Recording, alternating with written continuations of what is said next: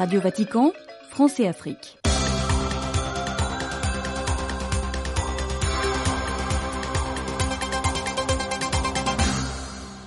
Amis et fidèles auditeurs, ravis de vous retrouver à l'écoute de Radio Vatican. De légers symptômes grippaux non accompagnés de fièvre persistent pour François. Par précaution, les audiences de la matinée du lundi avec le Saint-Père ont été suspendues, a indiqué le Saint-Siège lundi 26 février. Le cardinal Peter Turkson, ancien préfet du Dicaster pour le service du développement humain intégral, a effectué une visite d'amitié de quatre jours dans l'archidiocèse de Douala au Cameroun. Vous en aurez les détails dans l'actualité de l'Église en Afrique, qui nous conduira aussi au Mozambique et en République démocratique du Congo. L'actualité sociale et politique sur le continent nous conduira entre autres en Guinée, au Sénégal et au Burundi. Dans la deuxième partie de cette édition, nous accorderons la parole à l'abbé Jean-Pierre Sawadogo, vicaire général du diocèse de Douri au Burkina Faso, où 15 civils catholiques réunis pour la prière ont été tués dimanche 25 février. Et nous terminerons cette édition avec notre invité du jour, Monseigneur Sosten Léopold Bayemi, président de la commission épiscopale pour la communication catholique au Cameroun. C'est tout pour les titres, les détails dans un instant dans cette édition. Radio Vatican, Français Afrique, Christian Losambé. Le Saint-Père souffre encore de légers symptômes grippaux non accompagnés de fièvre. Le bureau de presse du Vatican a mis à jour lundi matin la décision du pape de suspendre ses audiences programmées par précaution, comme cela s'était déjà produit samedi dernier lorsqu'une note similaire avait informé de l'état légèrement grippal qui s'était emparé de François.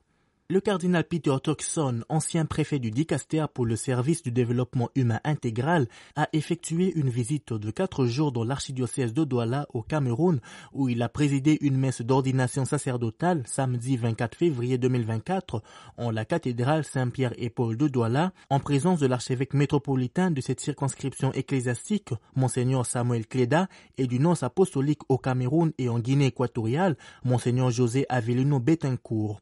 Paul Valéry Mendogo nous en donne les détails. La visite d'amitié de son éminence, le cardinal Peter Turkson au Cameroun, du 22 au 25 février 2024, a été l'occasion pour lui de remercier l'archevêque de Douala, Monseigneur Samuel Cléda, pour son engagement en faveur du traitement de la COVID-19. Le cardinal Turkson a aussi exhorté les fidèles à s'engager concrètement pour la paix, la réconciliation et le vivre ensemble. Nous voyageons un peu partout dans le monde et les possibilités d'encourager les gens à savoir se réconcilier, vivre ensemble, c'est un grand message que nous apportons à tout le monde. Il a fait ça au Soudan du Sud, en Côte d'Ivoire, il a fait ça un peu partout. Le nonce apostolique au Cameroun et en Guinée équatoriale, Monseigneur José Avelino Betancourt, venu saluer le cardinal Peter Tuxon, a profité de cette occasion pour transmettre au peuple camerounais les chaleureuses salutations et la bénédiction apostolique du Saint-Père, le pape François, qu'il avait rencontré quelques jours plus tôt à Rome. Ça fait presque dix jours que j'étais avec le pape François et je porte ses plus chaleureuses salutations et ses bénédictions à tous les Camerounais. Et moi, je suis très content d'être là.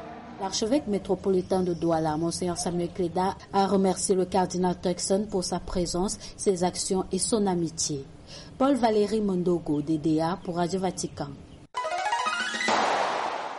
Les djihadistes ne cessent de causer des ravages dans les villages de la province mozambicaine de Cabo Delgado, entraînant un authentique exode de la population en détresse. C'est ce qu'a déclaré avec regret l'évêque du diocèse de Pemba au Mozambique, Monseigneur Antonio Julias Ferreira Sandramo, à la Fondation catholique pontificale et caritative Aide à l'Église en détresse.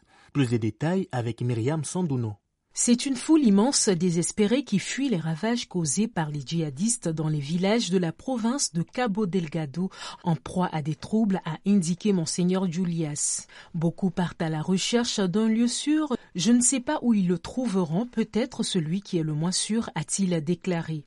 Selon l'évêque du diocèse de Pemba, ces personnes en fuite craignent d'être décapitées ou abattues lors des attaques. Des dizaines de villages ont été réduits en cendres et des chapelles chrétiennes détruites, également des maisons et institutions lors de la dernière vague d'attaques dans le Kioré. Dans ce district, l'insurrection qui en est à sa septième année provoque une nouvelle tragédie humanitaire dans la région. Depuis le début des attaques à Cabo Delgado en octobre 2017, rapporte l'aide à l'Église en détresse, plus de 5000 personnes sont mortes et plus d'un million ont été contraintes de fuir les violences perpétrées par des gangs qui se réclament de Daesh. Merci Myriam. Le supérieur général des missionnaires Oblats de Marie Immaculée, le père Luis Ignacio Royce Alonso, effectue sa première visite canonique dans la province oblate du Congo en vue de la tenue de l'assemblée provinciale de cette congrégation à Ifanzondo dans le diocèse d'Idiofa en République démocratique du Congo du 26 février au 2 mars 2024. Les détails avec Jean-Baptiste Malingué. Nous comptons sur vous, nous sommes nés de vous, ne nous abandonnez pas. C'est le propos de l'évêque d'Idiofa, Monseigneur José Moko. Il s'adressait le samedi 24 février au supérieur général des missionnaires Oblats de Marie Immaculée, le père Luis Ignacio Royce Alonso, accueilli à la maison provinciale des missionnaires Oblats de Marie Immaculée à Kinshasa, Barumbu. Lors de la soirée d'accueil de leur supérieur général pour sa toute première visite canonique dans la province Oblate du Congo, le supérieur provincial le père Constant Kenge Kenge a rappelé la pensée du fondateur Saint-Eugène de Masno et des constitutions et règles de la congrégation tenant le charisme et la mission des Oblats en communion filiale avec les évêques. Voilà pourquoi le nouveau supérieur général, élu le 29 septembre 2022, a rencontré à Kinshasa Monseigneur Timothée Bodika, évêque de Kikwit, et José Moko, évêque d'Idiofa. Les deux représentaient les autres évêques des sept diocèses où œuvrent les fils d'Eugène de Mazno, Kinshasa, Matadi, Kikwit, Idiofa, Lolo, Isangi et Buta. Les missionnaires Oblats, arrivés en 1931, ont commencé leur œuvre dans l'actuel diocèse d'Idiofa. C'est pourquoi Monseigneur José Moko a souhaité aux missionnaires une bonne tenue de l'Assemblée provinciale qui les réunit autour de leur supérieur général à Ifuanzondo dans le diocèse d'Idiofa du 26 février au 2 mars. Jean-Baptiste Malingue Kalunzu pour Radio Vatican. Faisons place à présent à l'actualité sociopolitique africaine.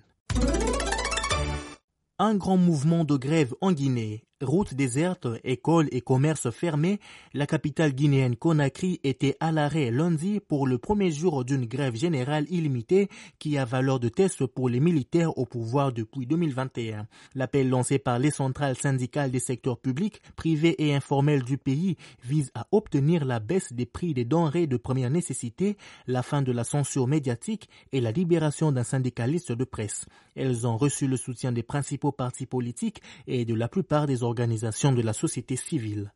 Le président sénégalais Macky Sall a réuni lundi un certain nombre d'acteurs politiques et sociaux pour tenter de forger un accord sur la date de la présidentielle, mais des protagonistes majeurs ont annoncé qu'ils boycotteraient les discussions. Plusieurs dizaines de fidèles musulmans ont été tués dimanche dans une attaque d'envergure contre une mosquée à Natiabouani dans l'est du Burkina Faso, le même jour qu'une autre attaque meurtrière contre des catholiques rassemblés dans une église, ont annoncé des sources sécuritaires et locales. L'attaque contre la mosquée à Natiabouani a fait plusieurs dizaines de morts, majoritairement les hommes, dont un important leader religieux.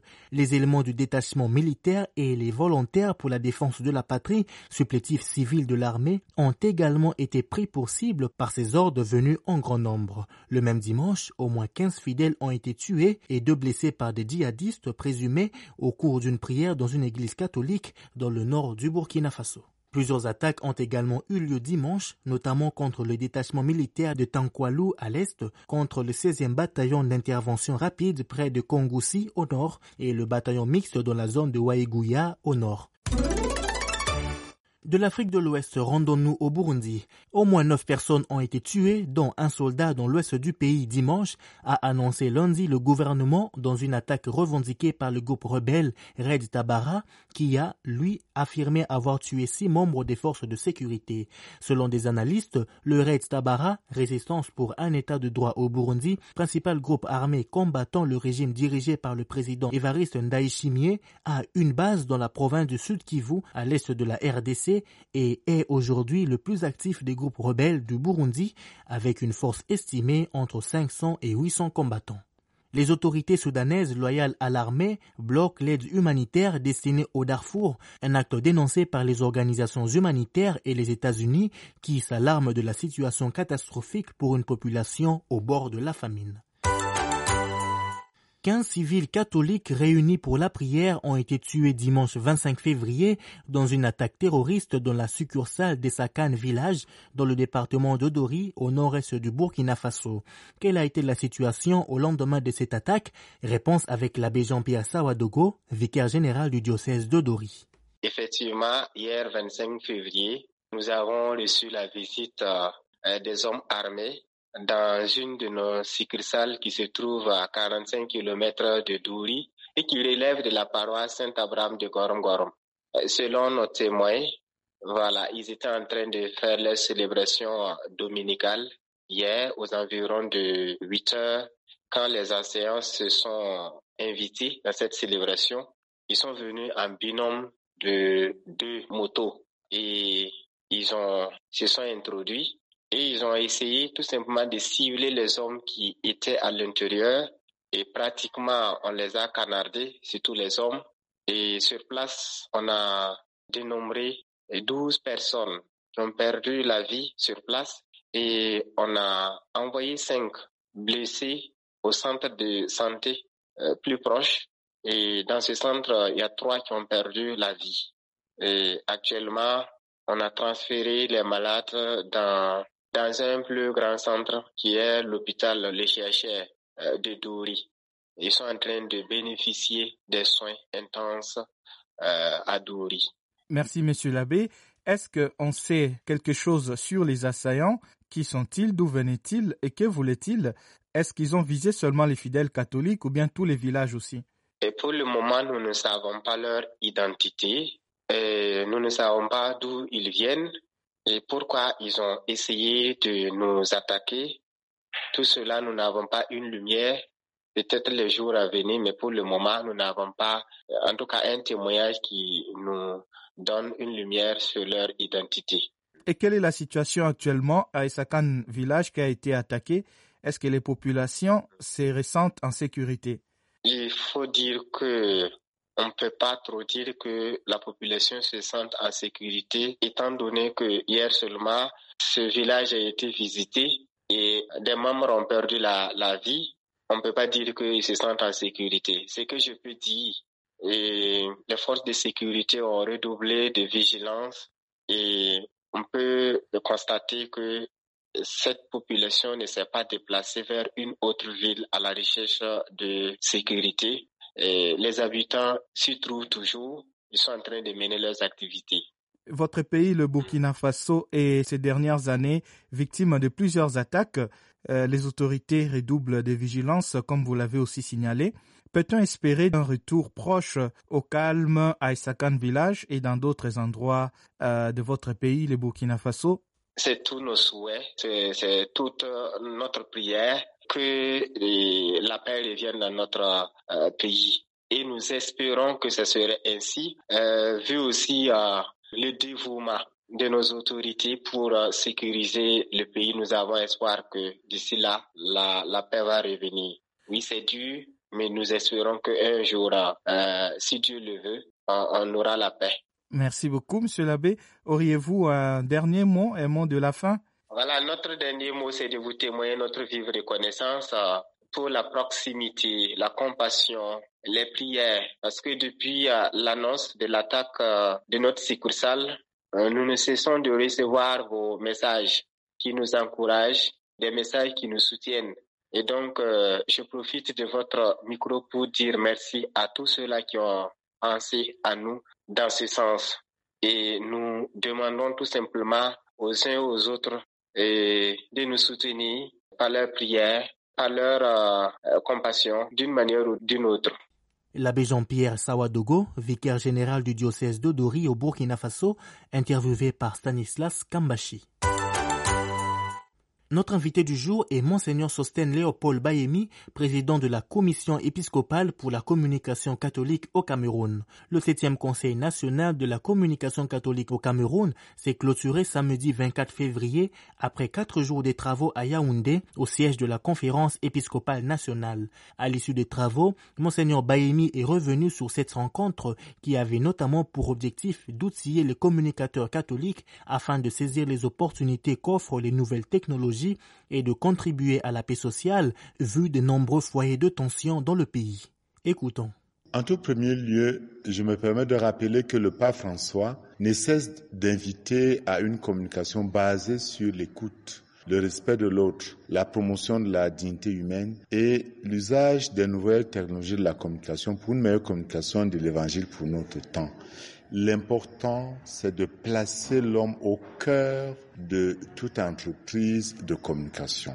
Par ailleurs, vous êtes sans ignorer que le monde est devenu un village planétaire.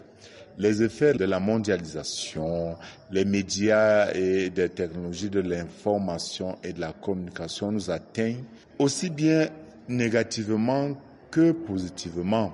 Et l'Afrique, j'ose même penser que plus que tout autre continent aujourd'hui, a besoin de saisir l'opportunité que lui offrent les nouvelles technologies de la communication pour rassembler ses fils et filles autour des idéaux de paix, de cohabitation pacifique, de réconciliation, de promotion de la dignité humaine, du développement durable.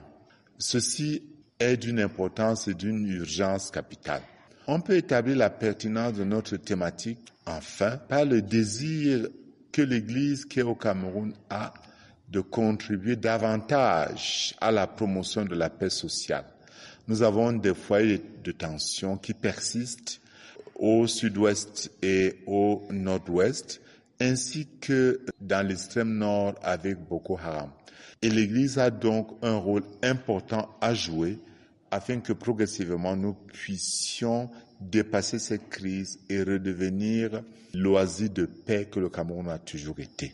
Est-ce qu'on peut avoir euh, de façon concrète les objectifs de ce septième conseil de la communication catholique au Cameroun et qui plus était meublé d'ateliers pratiques en technique euh, audiovisuelle?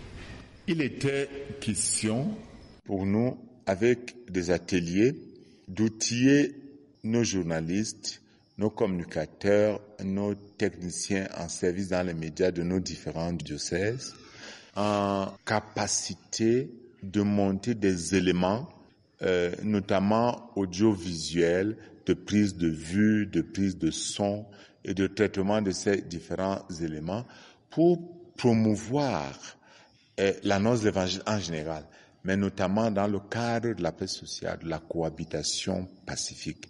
Nous avons également saisi cette opportunité pour échanger sur euh, les stratégies qui peuvent nous permettre de promouvoir davantage notre journal catholique L'effort camerounais et d'améliorer son réseau de distribution afin d'en faire également un, un instrument concret qui touche toutes les couches sociales, étant donné que c'est un journal bilingue, afin que l'Église, par ce moyen, puisse continuer à toucher, comme cela a toujours été le cas, les fidèles et même des non-catholiques, des hommes de, de bonne volonté, pour que nous puissions continuer à bâtir un Cameroun où la paix se règne.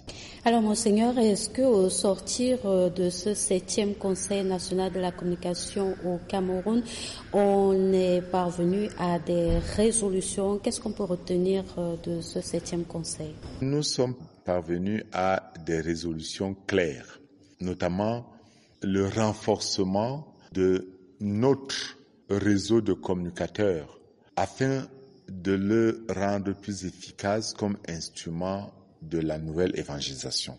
Nous avons interpellé vivement les communicateurs pour qu'ils suivent l'enseignement de l'Église, notamment les exhortations du Saint-Père, et les vulgariser au niveau euh, des nouvelles technologies de la communication.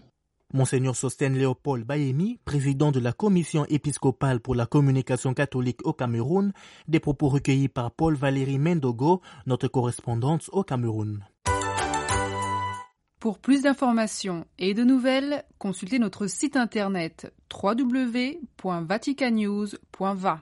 C'est par ici que nous mettons un point final à notre programme aujourd'hui. Au nom de toute l'équipe du programme Français Afrique de Radio Vatican, Christian Losambe qui vous l'a présenté vous dit merci de l'avoir suivi. Restez branchés sur nos programmes et bon début de semaine à tous.